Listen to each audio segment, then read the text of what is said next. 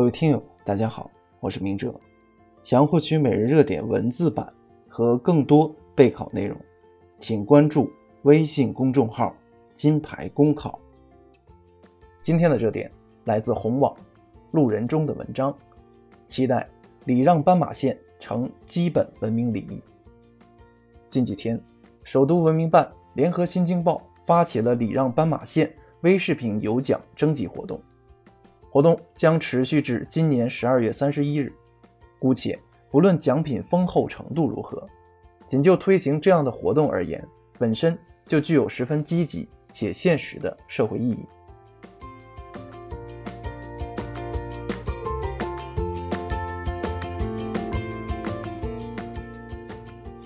众所周知，斑马线是行人的安全线和生命线。礼让斑马线不仅是行人安全的需要，也是交通文明的需要，更是一座城市文明的集中体现。近年来，全国各地都是非常注重斑马线文明的倡导，也通过专项整治、集中整顿等方法，对斑马线文明进行管制，并建立健全了诸多针对性的规范性制度，如对斑马线上。不礼让行人的机动车进行扣分、罚款处罚等，目的就是期许以完善的制度建设来保障斑马线上的行人安全。今年六月份，公安部曾两次部署各地重点围绕不礼让斑马线等严重交通违法行为启动集中整治，全国各地斑马线上的交通文明状况也得到了极大的提升。但是，我们必须清醒看到。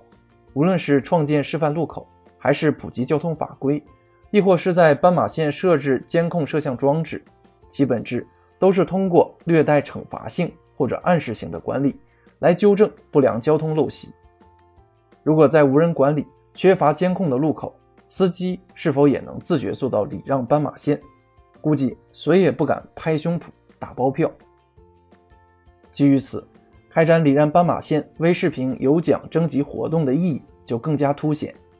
一来，通过日常拍摄，等同于开展一次自我教育，内心得到一次洗礼，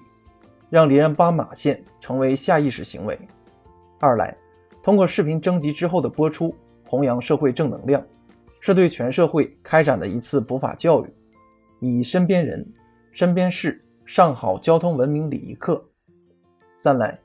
这也是鼓励社会监督的一种有效手段，让公众和司机都形成自觉意识，共同遵守和维护交通安全法规。通过目前公众已经拍摄的视频来看，有小学生们戴着小黄帽在老师看护下有序通过马路的情景，也有行人过马路时转向车辆纷纷减速为行人让道的场景。